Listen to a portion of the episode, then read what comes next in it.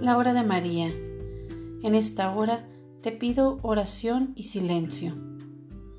En esta hora quiero limpiar tu corazón y hacerlo totalmente apto para que Jesús lo tome como su morada. Eres muy importante para mí.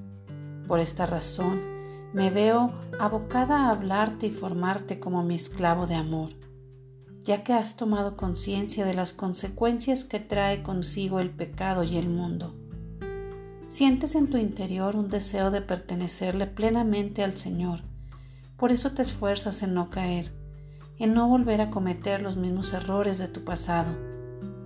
Te esfuerzas en superar tus debilidades y te dejas moldear y tallar por las manos santísimas del divino alfarero.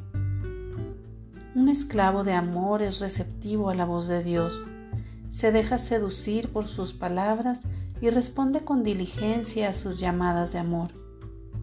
Un esclavo de amor renuncia a su voluntad, a sus propios proyectos y deja que Jesús le muestre el camino que debe andar.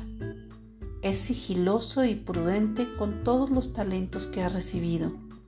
De manera discreta los pone libremente al servicio. Un esclavo de amor está impregnado del perfume sobrenatural de Jesús crucificado. En la cruz encuentra deleite porque sabe que es un medio para purificar su alma. Le une más estrechamente al mártir del Calvario. En esta hora te pido oración y silencio, abandono absoluto en el Señor. No mires hacia atrás, emprende la marcha alma reparadora. Las puertas del cielo se te abrirán de par en par el día en que hayas vivido los diez mandamientos, que hayas luchado contra tus defectos y hayas sido solidario con los que sufren.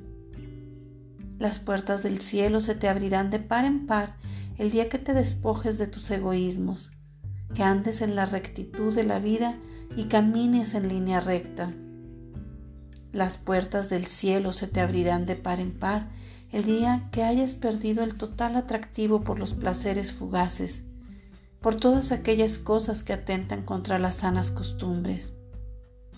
Hoy ama a Jesús y déjate amar por Él.